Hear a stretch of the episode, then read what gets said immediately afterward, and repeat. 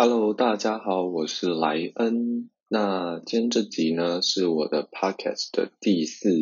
集。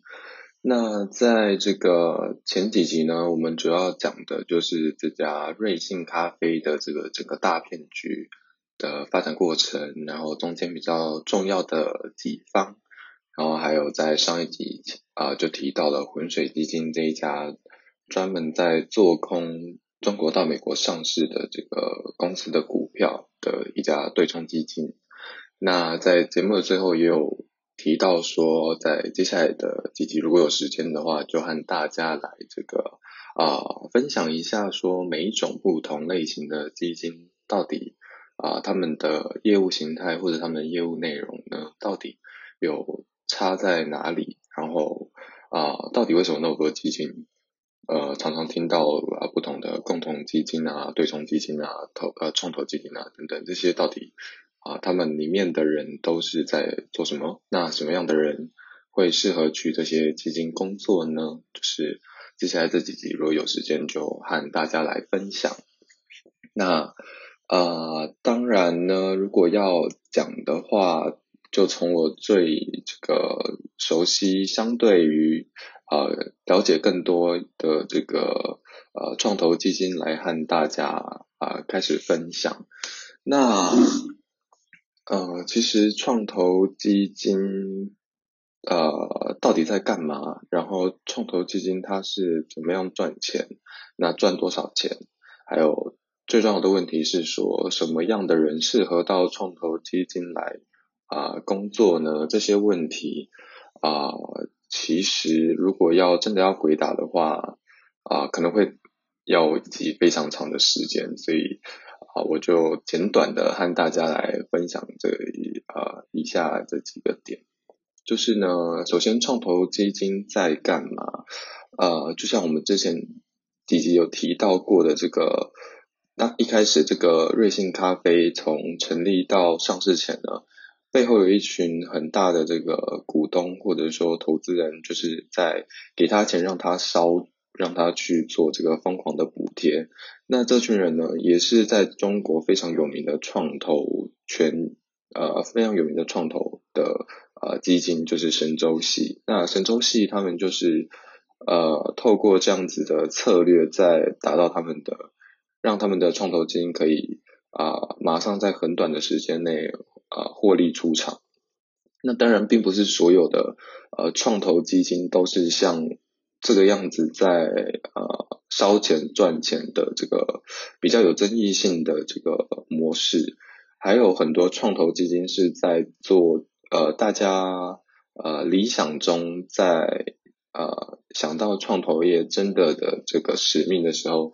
就是在做追加一家新创公司的这个。啊，价值投资，啊，价值投资是什么呢？就是啊，新创公司呢，一开始在成立的时候，一定相对都是比较缺钱的，就是可能啊，要业务扩张啊，或者是要营运的时候，资金都会比较缺乏。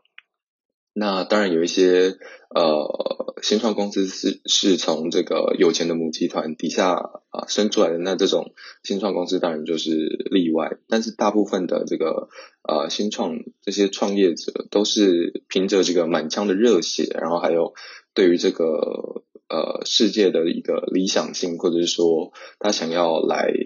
呃满足现在没有市场上没被满足的这个需求，才来成立这家公司的那。当然，啊，光有热血和这个呃专业的技术是不够的，通常还是需要有一一些背后的资金来支持这家新创公司能够继续的呃成长下去。那这个创投的身份呢，或者创投的角色呢，就是在这个时候呢，呃，对于这些这些新创公司。进行这个初期的投资，所以就可以让这些新创公司有充分的营运资金或者扩展资金继续往下走。那呃，创投这样子的呃业务模式呢，对于一家基金公司来说，它要怎么样赚钱？那赚钱这个呃这个方式呢，就是最基本的创投。赚赚钱的方式，就是透过像是我们之前有提过，他一家创投基金呢，就是在看说，如果这家新创公司现在投资它，但是未来呢，哦，在经过这个创投公司的评估之后呢，会觉得这家公司在未来的发展非常的有希望，就可能。呃，等他这家新创公司两三年后、三四年后上市的时候，它的这个价值会是现在我投资的可能十倍、甚至二十倍、甚至上百倍。好，那我就是确定了这一点之后呢，或者是我相信呃这家公司的价值会这样子啊水涨船高的时候呢，我就在现在这个时候，在公司创立初期还默默无闻的时候呢，就给他这个。第一笔资金或者是很初期的资金这样子，那期待这家公司未来价值真的到呃十倍几百倍的时候呢，我在市场上呢再把我原本持有的股份卖出，那中间这一段这个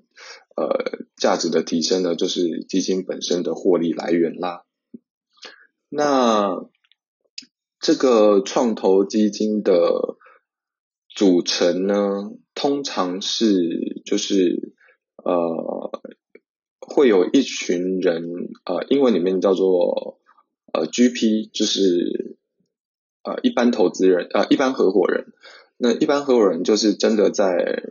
呃经营这个创投基金就是在决定说要投哪些呃那个新创公司然后这家公司要怎么营运的这一群人叫做呃一般合伙人。那除此之外，还有一个比较重要的角色就是 LP，就是呃有限合伙人。有限合伙人呢，就是相当于这个创投基金的呃投创投基金的股东，也就是说投资创投基金的这一群人，让创投基金的这一群人可以去投资新创公司。这样大家有听得有明白吗？就是创投基金的投资人这样子。那这一群呃 LP 呢，他们通常呢都会是呃，如果是比较大规模的新创基金，通常他们的背后的这个呃 LP 呢，就会是比如说像是政府的这个主权基金，或者是政府的退休退休基金等等的这种啊大规模的这种基金的挹注，就会注进去这种。呃，创投经济里面，像最有名的就是新加坡的这个淡马锡，它就是新加坡的一家呃规模最大的这个创投基金。那它背后的 LP 就是新加坡本身的这个政府基金的呃这个钱挹注到里面去。那当然也有是呃除了这样大规模的呃创投之外，通常也有是比较规模是稍微小一点的这个呃创投基金。那他们背后的这个 LP 呢，就会是上市的公司的这些法人，或者是金融机构这些法人。那这些金融机构或上市机构，因为他们平常手上就是赚了很多钱之后呢，就是要找地方投资嘛，要不然这个钱就是放在这个家里也不知道干嘛，就是放在公司里面，呃，如果没有投资出去的话，就是相对没有效率嘛，所以他们就会找这种啊。也是有一定规模的这些创投基金呢，然后把钱投资到这个创投基金里面去，那创投基金再把这些钱拿去投资到这个新啊心里面觉得未来价值会提升的这些啊新创公司。那如果是呃那这个新创公司刚讲完它呃透怎么透过这个投资赚钱之后，那投资就很。这个呃很直白的要看一个成绩的指标，那就是你这样子投资到底你的投投报率有多高？那市场上大家就是很这个很现实嘛，就是如果你如果现在这个法人啊，或者是呃政府的投资基金。如果要投资一家创投基金，一定会看这个投报率。那如果你这个创创投基金的投报率还比呃他们法人自己去买股或者买股票或者是买债券还要来得低的话，那呃这些法人或者是政府基金为什么要投资要给你这个创投基金钱让你去投？这个新创公司。那当然，这个创投的创投基金的这个投报率，通常都是像是如果是在这个股份的话，就是股票股票投资的话，通常如果你呃一般是年报酬率有到十几 percent 的话，大家就会说哇好棒棒，就是你这个投资人基本上已经是真神人也啊，就是你可以每一年稳定的这样子获利十几 percent。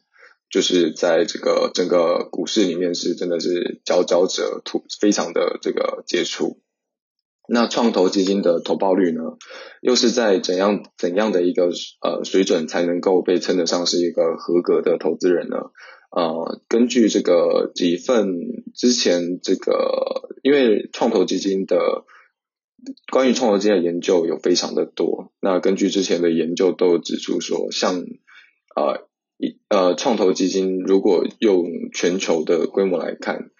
嗯，这一些创投基金的投资报酬率的中位数都有达到呃二十几 percent 的这个 IRR，就是二十几 percent 的投报率，这样来说才是在这个整个呃全球的创投圈里面排名是在中间的呃这一些创投。那当然比较突出的创投。基金呢，他们的投报率有往往有达到五六十 percent 的每一年的这个年报酬率。那当然也有比较差的这个创投基金，就是没有达到二十几 percent 的这个 IR 的话呢，对于一家创投来说就是不及格的一个成绩。那也就是说，这些法人啊或这些投资人，他们就会呃，既然你没有达到二十 percent，那我这些钱就要拿去给其他有达到二十。二十 percent 以上的 IR 的这些创投基金，所以没有达到二十 percent 的创投，通常会在这个几年内就是消失。毕竟它的这个交不出这个漂亮的成绩单。那二十几 percent，很多人听到二十几 percent 这么高，就会想说，那那我可以也我自己也可以投资进去这个创投基金嘛？那种我就不用每天在那边看股市的涨跌啊，这边最高。啊，最高杀低啊，然后被套牢啊，等等的这些，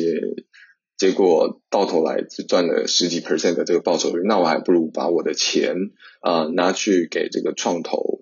来投资，还比较划算，就是这个投报率也比较高。那我可以去投资创投公司吗？嗯，简单来说是不行的。的原因是因为呢，呃，通常创投基金都有要求。进入的门槛就是你这一笔投资，如果你要投资一家创投基金，让这个创投基金拿你的钱去投资新创的话，这个最低门槛通常是五百万美金的这个门槛。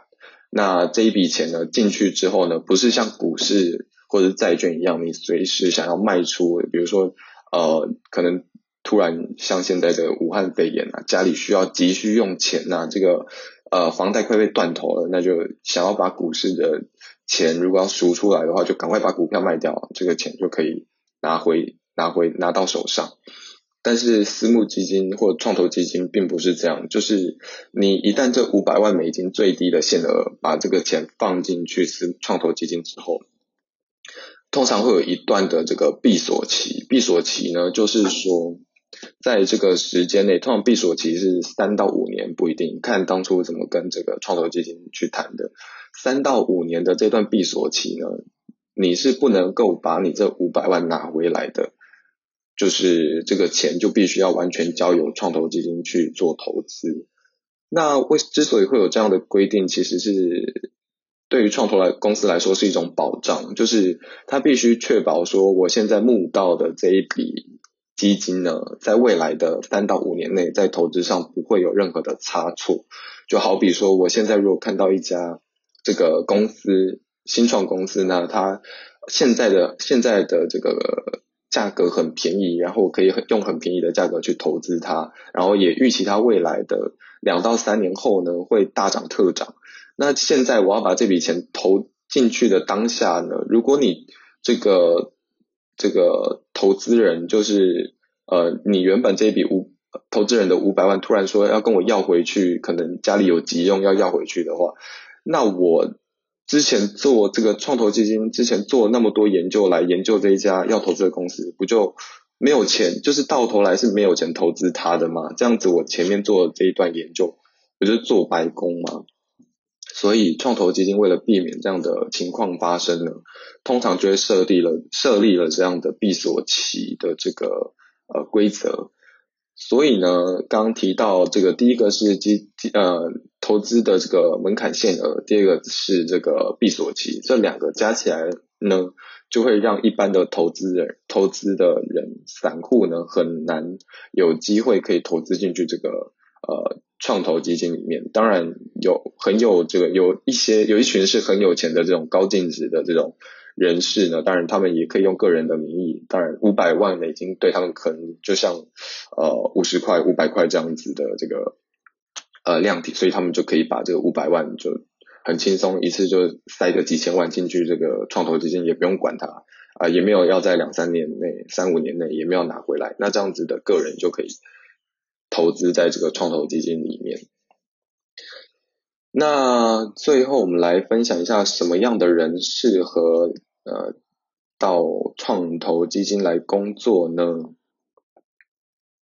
嗯，这个其实很多人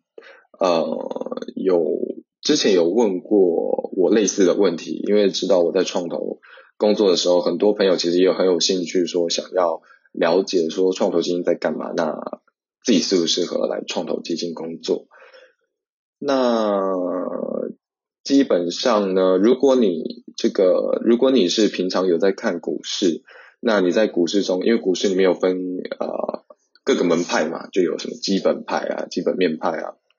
然后有技术派啊，然后有线图派啊，然后有筹码派啊等等的各式各样的门派都有。那如果你平常看股票的时候呢，是属于这个基本派、基本面派，就是。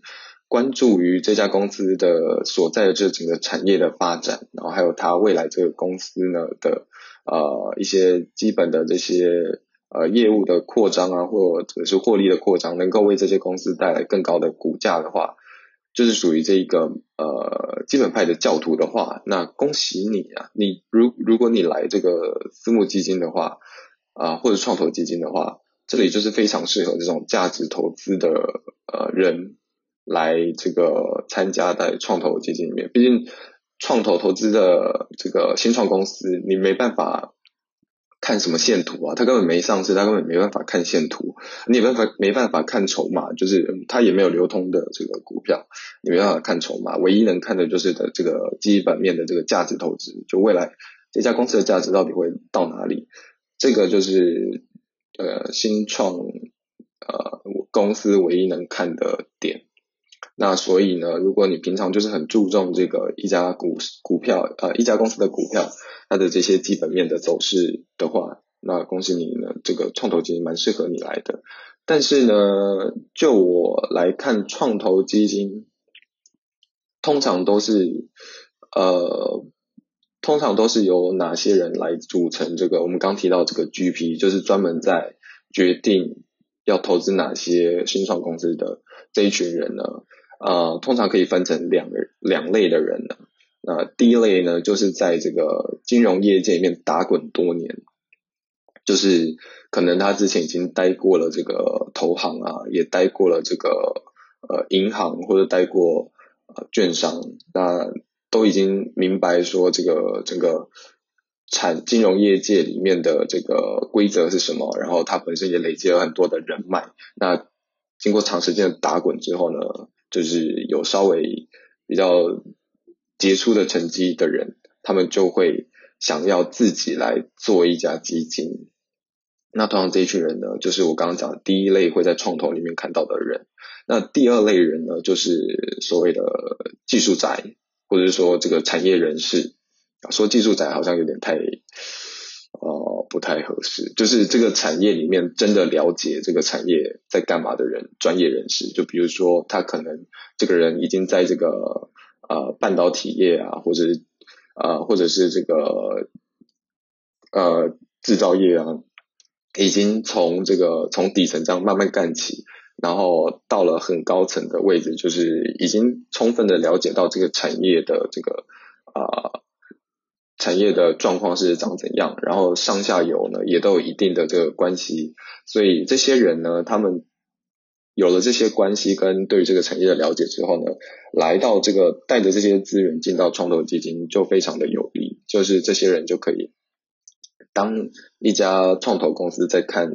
要不要投资新创的时候呢，这些人就发挥了类似雷达的功能，他们就可以。马上知道说，因为比如说这家新创公司也是在这个呃半导体业里面的，他就可以马上透过各种关系，还有他自己对于半导体业的理解呢，就可以马上知道说这样子的一家新创公司，它在未来的发展上会遇到怎么样的问题，那它未来的价值呢可能会在哪里？这些东西呃这些呃层层层层堆叠的这些呃价值点都是可以。比较有透过比较有经验的这种人士来提供比较专业的意见，所以通常是这两类人呢组在一起呢，会是这个创投界里面创投基金里面比较主要的这个呃核心人物。那本来这一集还要讲这个两家比较有名的这个。创投基金一家是软银，就是日本孙正义的这个底下的这个愿景基金。那他最近的这个新闻也闹得蛮大，就是 WeWork 这家公司啊，呃，跟这个软银之间的这个纠葛啊，也是在整个创投圈里面也是非常的这个啊耐人寻味啊，就是大家都在看这个软银跟这个 WeWork 之间的这个。爱恨情仇，嗯，那原本是想要第一家是分享这个软银它的这个呃一些经典的故事，然后还有第二个是想要分享高瓴资本，就是中国的这个呃在创投圈里面也是非常有名，然后绩效也是非常好的一家创投基金，他们是如何达到这个呃回报率非常高的这个成绩？那不过这一集的时间就差不多到了，那我们就到下一集再继续分享这个这两家创投基金的这个呃历程。那好，这一集就到这边为止，谢谢。